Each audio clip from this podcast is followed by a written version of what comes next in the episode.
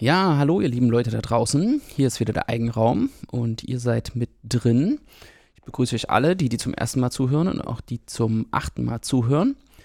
Und heute will ich euch mal wieder was erzählen über Zahlen. Ist ja so ein wiederkehrendes Thema für mich als Mathematiker. Da hat man ja viel mit Zahlen zu tun, auch wenn Mathe manchmal auch das Rechnen mit Buchstaben ist. Und speziell rede ich heute über die reellen Zahlen. Die kennt ihr vielleicht alle.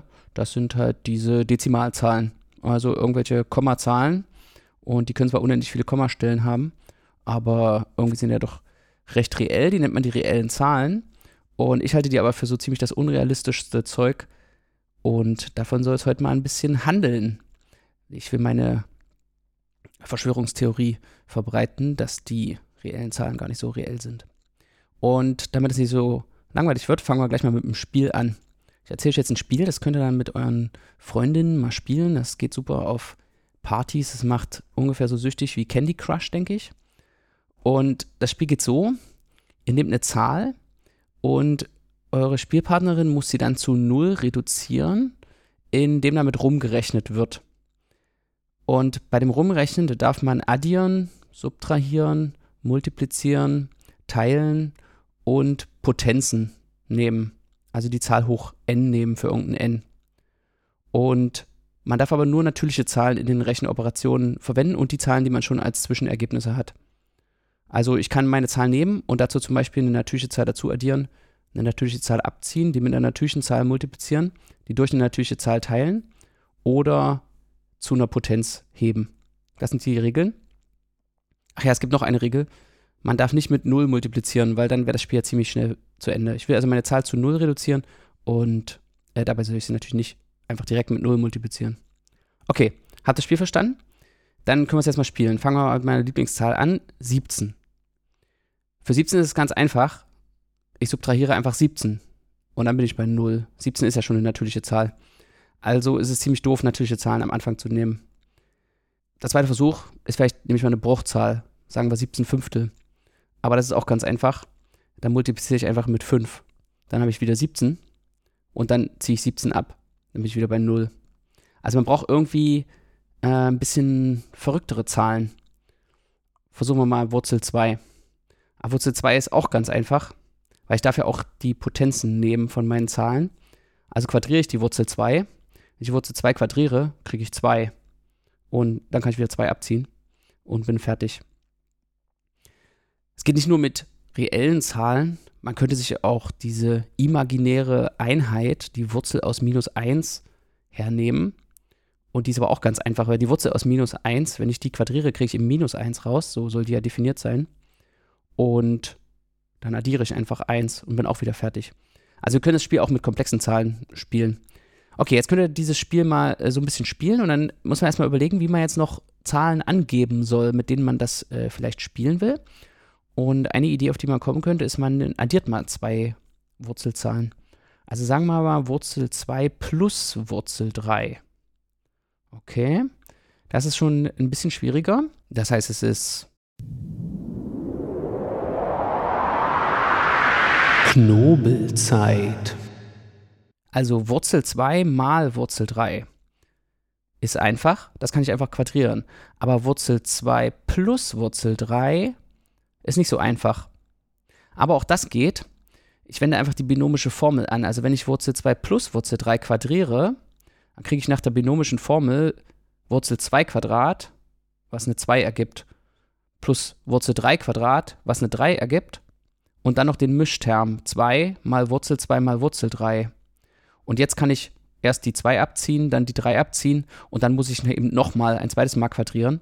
Und weil Wurzel 2 mal Wurzel 3 quadriert eben 2 mal 3 ergibt, bin ich auch da wieder fertig. Das geht auch. Das machen wir mal eine kurze Pause mit unserem Spiel. Ihr könnt es ja dann auf den Partys spielen. Aber was machen wir hier eigentlich? Wir berechnen die Nullstellen von Polynomen mit ganzzahligen Koeffizienten, so wie wir es vielleicht in der Schule mal gemacht haben. Ja, hier ist ein Polynom, 3x plus 7. Denn ich nehme meine Zahl und die Rechenoperationen darauf anwenden, das sind genau die Dinge, die ich tun kann mit den Variablen in einem Polynom. In einem Polynom kann ich Konstanten dazu addieren, und zwar ein Polynom mit ganzzahligen Koeffizienten. Das heißt, die Zahlen, die bei diesem Spiel zum Erfolg führen, also zum Erfolg beim Null reduzieren, die sind genau die Nullstellen von Polynomen mit ganzzahligen Koeffizienten. Ah, denn bei Polynomen kann ich Potenzen bilden, addieren, subtrahieren und ich will auf Null kommen, also ist sozusagen das rückwärts von meiner Zahl zur Null kommen. Wenn ich diesen Prozess umdrehe, zeige ich, dass meine Zahl die Nullstelle von einem Polynom ist. Man kann sich jetzt fragen, was sind diese alle diese Zahlen, die bei diesem Spiel zum Erfolg führen, also die sich auf Null reduzieren lassen. Die nennen wir die algebraischen Zahlen, sind nämlich genau die Nullstellen von Polynomen mit ganzzahligen Koeffizienten. Jetzt kann man in so einer Algebra-Vorlesung oder so, das mache ich jetzt hier nicht im Podcast, kann man auch zeigen, dass wenn man zwei solche Zahlen hat und man nimmt die Summe von denen, dann kriegt man wieder so eine Zahl, die sich zu Null reduzieren lässt, so eine algebraische Zahl, obwohl das ist ganz einfach mit der Summe. Beim Produkt ist es nicht so einfach, stimmt aber auch. Also auch wenn ich zwei Zahlen ähm, multipliziere, die sich reduzieren lassen, ach, bei der Summe ist es vielleicht auch nicht so einfach. Also ähm, der Beweis, den ich dafür kenne, der braucht mehr Theorie. Kann man in der Algebra-Vorlesung äh, sehen. Und das Wurzel 2 plus Wurzel 3 Problem lässt sich auch damit erschlagen. Ja, also die Summe und das Produkt von algebraischen Zahlen sind algebraisch. Die alten Griechen, die haben sich ja gefragt, was man zum Beispiel mit Zirkel und Lineal konstruieren kann für geometrische Figuren. Und stellt sich raus, dass wenn man sich fragt, welche Längen man mit Zirkel und Lineal konstruieren kann. Also man hat irgendwie so eine Standardlänge, irgendwie, die nennt man dann 1. Und jetzt kann man mit dem Zirkel zum Beispiel einen Kreis zeichnen, der den Radius 1 hat, indem man einfach diese Länge abnimmt mit seinem Zirkel, irgendwo einsticht und diesen Kreis zeichnet. Und äh, dann kann man vielleicht noch einen zweiten Kreis zeichnen und dann kann man die schneiden und dann kann man eine Gerade mit seinem Lineal durch zwei gegebene Punkte. Und jetzt fragt man sich, was für Längen kann man da alle konstruieren? Also ich starte mit nur meiner Länge 1 und mache dann so Kreise und bestimme irgendwie Schnittpunkte. Und stellt sich raus, dass man nicht mal alge, alle algebraischen Zahlen als Längen konstruieren kann. Nur eine echte Auswahl davon. Das sind also, die algebraischen Zahlen sind schon ähm, relativ viele. Aber wir können jetzt mal wieder zu unserem Spiel zurückkommen. Also eine nächste, der nächste Versuch wäre vielleicht irgendwie eine interessante Zahl wie e, diese Eulersche Konstante, die bei der Zinsrechnung oder beim Ausbreitung vom Coronavirus vorkommt, oder Pi. Und ich habe ja gerade über die Nullstellen von Polynomen geredet. Also auf die Idee, die man kommen würde, ist vielleicht so diese Graphen, die man aus der Schule kennt. Man hat ja so dann Kurvendiskussionen oder so, hat macht mal so einen Graphen hin, hat man Polynom x hoch 3 plus 17x minus 15 und dann bestimmt man die Nullstellen und die Maxima und die Minima.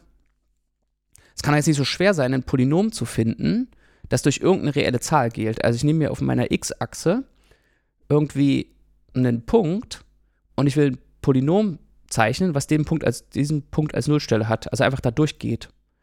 Und das stimmt natürlich auch. Ich kann zum Beispiel einfach eine Gerade zeichnen, die da durchgeht. Aber das ist eben geschummelt, weil das kein Polynom mit ganzzahligen Koeffizienten ist. Also der Witz ist wirklich diese ganzzahligen Koeffizienten, also dass unsere Rechenoperation in unserem Spiel, dass ich da nur mit, mit natürlichen Zahlen arbeite, zum Beispiel nur natürliche Zahlen subtrahiere und addiere und durch die teile und multipliziere. Ja, zum Beispiel, wenn ich jetzt durch Pi eine Gerade zeichne, äh, dann hat die irgendeine Gleichung, in der einfach Pi als Koeffizient vorkommt. Zum Beispiel ein ganz einfaches lineares Polynom x minus Pi, das hat Pi als Nullstelle. Wenn ich Pi einsetze, kriege ich Pi minus Pi, ergibt das Null. Aber das hat eben die Konstante Pi schon eingebaut und es ist kein Polynom mit ganzzahligen Koeffizienten. Also die Schwierigkeit ist nicht, diese Aufgabe aus dem Abi umzukehren, sondern die Schwierigkeit ist, das SEO algebraisch zu machen. Und es stellt sich raus, dass die Eulersche Konstante e und auch Pi, dass sie eben keine algebraischen Zahlen sind. Aber das ist eine schwierige Errungenschaft der Mathematik. Das ist ein Satz von Hermit. Es gibt natürlich Formeln für e. Eine bekannte Formel und auch die Definition, die man für diese Eulersche Konstante nimmt, ist, man nimmt die ähm, inversen Fakultäten. Wissen alle, was die Fakultät ist?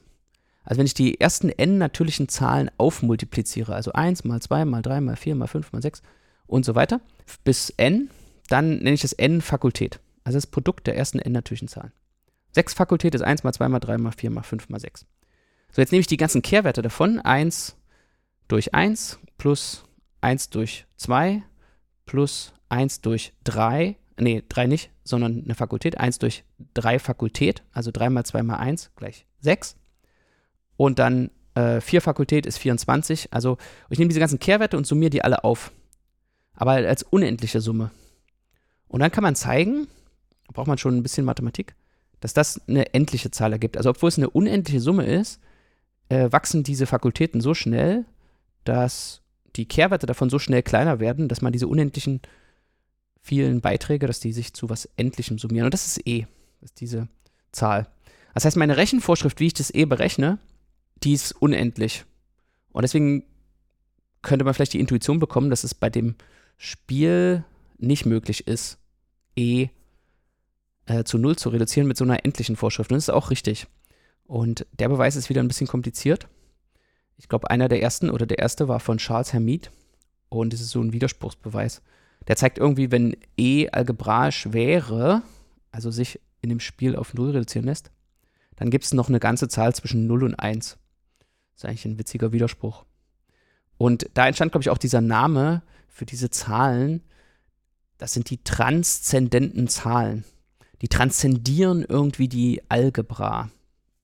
Und das ist vielleicht auch eine gute Beschreibung oder ein guter Name, denn sie stehen irgendwie über den normalen Rechenoperationen. Also man könnte sich auf den Standpunkt stellen, dass alles, was wir in unserer echten Welt so machen, mit natürlichen Zahlen anfängt und der Multiplikation, der Exponentiation und den Rechenoperationen. Und mit so endlichen Rechenoperationen kommen wir eben nie zu E. Wir müssen uns so einen Trick einfallen lassen, wie zu definieren, was es bedeutet, unendlich viele immer kleiner werdende Zahlen aufzusummieren. Pi ist übrigens auch transzendent. Wenn man schon weiß, dass E transzendent ist, dann kann man so einen Satz von Lindemann benutzen und die schönste Formel der Welt, die angeblich schönste Formel der Welt, E hoch I Pi plus 1 gleich 0. Und die zeigt dann, dass Pi transzendent ist. Das beweist übrigens auch, dass man diese Quadratur des Kreises, auf die die Griechen immer so scharf waren, nicht lösen kann. Also das ist eben so eine Zirkel- und Linealkonstruktion. Also die Griechen haben sich gefragt, wenn ich einen Kreis habe, kann ich mit Zirkel und Lineal ein Quadrat konstruieren, was den gleichen Flächeninhalt hat. Das nennt man die Quadratur des Kreises. Und das war ein ungelöstes Problem für die Griechen und es konnte dann durch Algebra gelöst werden. Wenn der Kreis, sagen wir mal, den Radius 1 hat, dann hat er den Flächeninhalt Pi. Also ist die Frage, kann ich mit Zirkel und Lineal ein Quadrat konstruieren, was den Flächeninhalt Pi, also die Kantenlänge Wurzel Pi hat. Dazu muss man also Wurzel Pi mit Zirkel und Lineal konstruieren und Wurzel Pi ist eben mit Zirkel und Lineal konstruierbar. Äh, genau dann, wenn Pi mit Zirkel und Lineal konstruierbar ist. Aber alle Zahlen, die mit Zirkel und Lineal konstruierbar sind, sind algebraische Zahlen. Und deswegen geht das nicht. Die Quadratur des Kreises ist unmöglich, wie man sagt. So, wenn ich noch auf dem neuesten Stand bin, dann ist es aber so, dass man von Pi hoch Pi zum Beispiel überhaupt nicht weiß, ob das transzendent oder algebraisch ist. Aber da sind wir schon wieder bei diesen reellen Zahlen. Was ist überhaupt Pi hoch Pi? Also Pi hoch Pi soll irgendeine reelle Zahl sein. Und ich habe das mal bei Google eingegeben, wenn man bei Google eingibt Pi hoch Pi, dann kriegt man auch irgendwelche Dezimalstellen von Pi hoch Pi. Ist irgendwie so 36, irgendwas. Aber was soll das überhaupt bedeuten? Ja? Also Pi Quadrat kann ich mir vielleicht noch vorstellen, wenn ich Pi habe und Pi mit sich selbst multipliziere, kriege ich eben Pi Quadrat. Aber Pi hoch Pi heißt ja, ich soll Pi Pi mal mit sich selbst multiplizieren. Aber Pi ist so eine Zahl, für die wir nicht mal so eine algebraische Rechenvorschrift geben können. Äh, da muss man sich schon ein bisschen anstrengen. Natürlich kann man das formal definieren und das äh, macht man auch. Aber da muss man erstmal mit so Unendlichkeiten klarkommen. So, also es gibt diese transzendenten Zahlen und da kann man sich ja fragen, wie viele gibt es denn jetzt davon? Also ist das jetzt ein Phänomen, was häufig ist oder sind das irgendwie Ausnahmen? Und ich behaupte jetzt, es gibt eigentlich ziemlich viele transzendente Zahlen.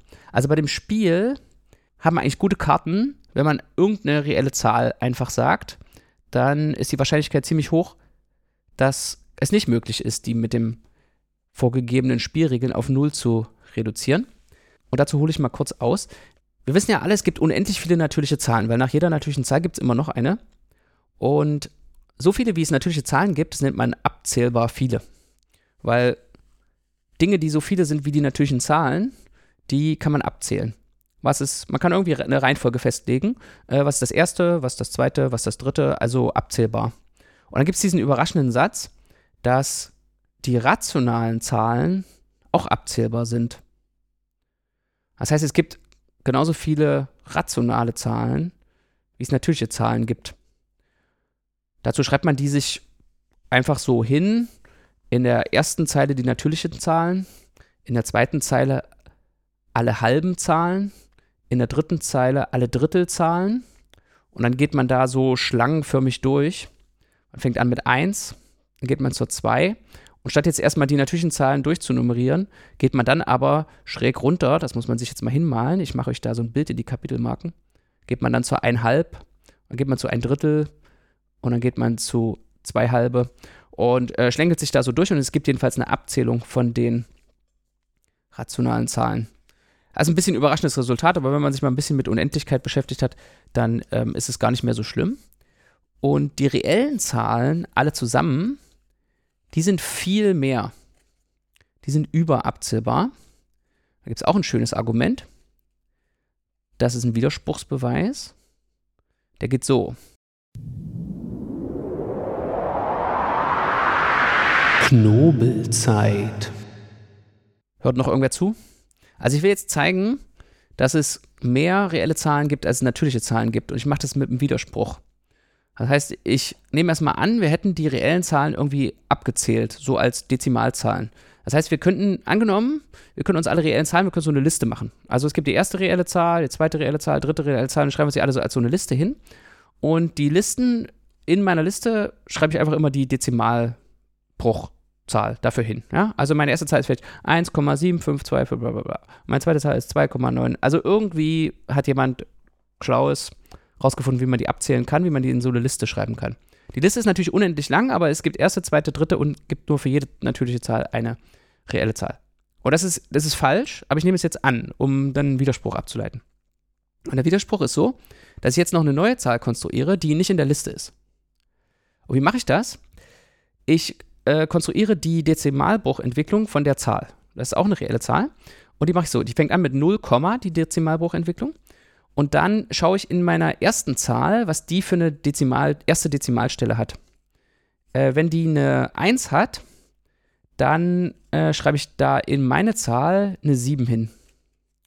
Wenn die keine 1 hat, an der ersten Stelle, also irgendwas anderes, eine 2, eine 3, eine 4, eine 5, eine 6, eine 7, eine 8, eine 9 oder eine 0, dann schreibe ich eine 1 in meine erste Stelle von meiner neu zu konstruierenden Zahl. Okay? So, jetzt habe ich die erste Stelle. Also es ist entweder eine 1 oder eine 7. Kann nur eine 1 oder eine 7 sein. Und sie ist auf jeden Fall anders als die erste Stelle von der ersten reellen Zahl. Okay, jetzt mache ich bei der zweiten weiter und mache es genauso. Jetzt nehme ich die zweite, zweite Stelle, da schaue ich in die zweite Stelle von der zweiten Zahl. Und wenn die eine 1 ist, schreibe ich eine 7 bei mir hin. Und wenn die keine 1 ist, schreibe ich eine 1 hin. Das heißt, ich mache das jetzt immer weiter. Bei der dritten Stelle gucke ich auf die dritte Stelle von der dritten Zahl. Und bei meiner Zahl schreibe ich eine 7 hin, wenn das eine 1 ist und eine 1 sonst. Und jetzt mache ich das unendlich oft für alle reellen Zahlen. Und dann ähm, habe ich eine Zahl. Die, deren Dezimalstellen sind nur Einsen und Siebenen. Und die stimmt mit keiner von den reellen Zahlen in meiner Liste überein. Denn ich habe es ja so gemacht, dass die erste Stelle ist anders ist als die von der ersten Zahl, die zweite anders als die von der zweiten Zahl und so weiter. Äh, das heißt, die war nicht dabei. Das heißt, bei dieser Abzählung war die neue Zahl nicht dabei. Und äh, deswegen konnte das keine Abzählung gewesen sein am Anfang. Also die Liste war unvollständig. Wenn jemand irgendwie versucht, eine Liste hinzuschreiben, ist die immer unvollständig. So geht dieser Widerspruchsbeweis. So, also das sind die alle reellen Zahlen. Und jetzt kommt's, die algebraischen Zahlen, äh, die sind aber abzählbar. Also von denen kann man eine Liste machen. Man kann eine Liste machen, erste algebraische Zahl, zweite algebraische Zahl.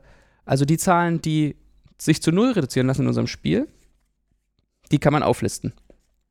Mit so einer 1, 2, 3, 4 Liste. Und unsere Denkweise in der Mathematik ist, dass es also viel weniger sind. Okay. Jetzt könnte man natürlich irgendwie heranführen, dass E und Pi, diese Zahlen, dass wir ja gut genug mit denen arbeiten können. Wir können die ja berechnen. Also wenn ich jetzt bei Google eingebe E und ich möchte 1000 Stellen haben, dann sind die sofort da. Wenn ich 10.000 Stellen haben will, sind die auch sofort da. Und wenn ich so viele Stellen habe, dass mein Papier ich fünfmal um die Erde wickeln kann, dann kann ich die auch noch ausrechnen. Und die Leute suchen ja auch in den Stellen von Pi nach ihrem Namen und irgendwelchen Werken von William Shakespeare. Und es ist also kein Problem, ein Computerprogramm zu schreiben, was nach und nach die ganzen Stellen von Pi ausgibt. Und deswegen gibt es noch eine Kategorie von Zahlen, die nennen wir die berechenbaren Zahlen. Okay, eine berechenbare Zahl ist eine Zahl, äh, für die ich ein Computerprogramm schreiben kann, das nach und nach alle Stellen von der Zahl ausgibt. Und was würdet ihr jetzt denken? Gibt es viele berechenbare Zahlen oder wenige berechenbare Zahlen? Tja, nun ist es so, und das ist, glaube ich, ein Resultat von Turing, dass auch die berechenbaren Zahlen abgezählt werden können. Da kann man auch eine Liste machen von allen berechenbaren Zahlen. Und es liegt daran, dass man eine Liste von allen Computerprogrammen machen kann. Also es gibt nur so viele Computerprogramme, wie es natürliche Zahlen gibt. Man kann einfach alle Computerprogramme der Reihe nach auflisten. Viele von denen kompilieren nicht und viele von denen haben Bugs. Aber man kann sie zumindest der Reihe nach auflisten. Das liegt daran, dass es nur endlich viele Buchstaben gibt und dann geht man so durch. Macht man erstmal die Programme, die nur einen Buchstaben haben, dann die Programme, die zwei Buchstaben haben und es gibt nur endlich viele Buchstaben. Also kann man die so auflisten. Und deswegen gibt es auch nur abzählbar viele berechenbare Zahlen. Es gibt aber überabzählbar viele Reellzahlen. Also sind diese ganzen reellen Zahlen viel mehr als die berechenbaren Zahlen. Verrückt, oder? Also die berechenbaren Zahlen umfassen natürlich auch alle algebraischen Zahlen. Also das heißt natürlich, die umfassen alle algebraischen Zahlen. Und dann sind da draußen noch diese ganzen anderen Zahlen. Und es ist gar nicht so leicht, sich eine davon zu verschaffen. Also alle Zahlen, mit denen wir irgendwie so zu tun haben in unserem täglichen Leben, sind natürliche Zahlen, rationale Zahlen, algebraische Zahlen, berechenbare Zahlen. Also man muss sich richtig anstrengen, um eine Zahl zu konstruieren, die nicht berechenbar ist. Also die irgendwo da draußen ist, in dieser, dieser Art dunkle Materie der Mathematik. Und äh, ich sage euch jetzt eine Zahl eine so eine Zahl und das ist so ein typische, typischer Informatiker-Trick. Der benutzt diesen Fakt, dass man kein Computerprogramm schreiben kann, was überprüft, ob ein Computerprogramm anhält oder nicht. Also man kann nicht ein Computerprogramm schreiben, weil es als Eingabe ein anderes Computerprogramm bekommt und dann ausgibt, ja, das andere Computerprogramm wird nach endlicher Zeit fertig oder nicht. Das nennt man das Halteproblem. Und mithilfe von diesem Halteproblem kann man ganz leicht so eine Zahl konstruieren. Und zwar konstruiere ich die auch wieder in ihrer Dezimaldarstellung. Und die Dezimaldarstellung geht so, ich schreibe 0, und jetzt liste ich alle Computerprogramme auf. Okay, erstes Computerprogramm, zweites Computerprogramm und so weiter, es geht ja. Und die ite Dezimalstelle von meiner Zahl, die soll 7 sein wenn das ITE-Computerprogramm anhält und 1, wenn das ITE-Computerprogramm nicht anhält.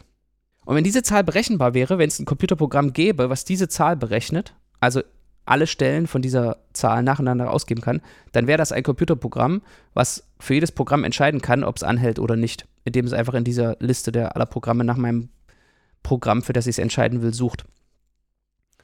Also kann es sowas nicht geben, weil es ja kein Programm gibt was entscheidet, ob ein gegebenes Programm hält. Also ist diese Zahl nicht berechenbar und es gibt also eine nicht berechenbare Zahl. Aber eigentlich wissen wir, dass es ganz viele nicht berechenbare Zahlen gibt. Und das ist das Kuriose. Für mich ist das das Kuriose, dass die reellen Zahlen eigentlich nur aus dieser dunklen Materie bestehen. Das meiste von den reellen Zahlen ist uns völlig unzugänglich.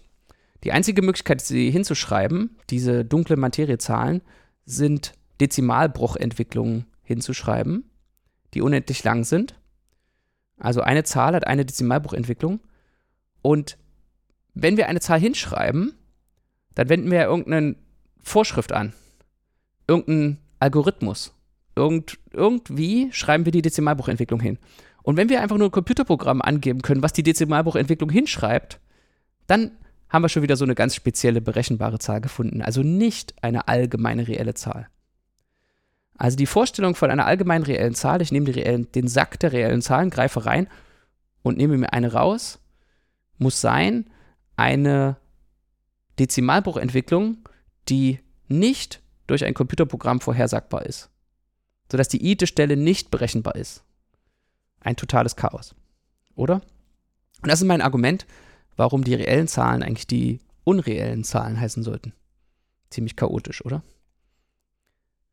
Ja, dann soll es das hier gewesen sein. Macht's mal gut und ähm, ich hoffe, ihr könnt noch gut schlafen und träumt nichts Schlimmes, nachdem ihr diese schockierenden Fakten über die reellen Zahlen jetzt gehört habt. Bis zum nächsten Mal. Tschüss.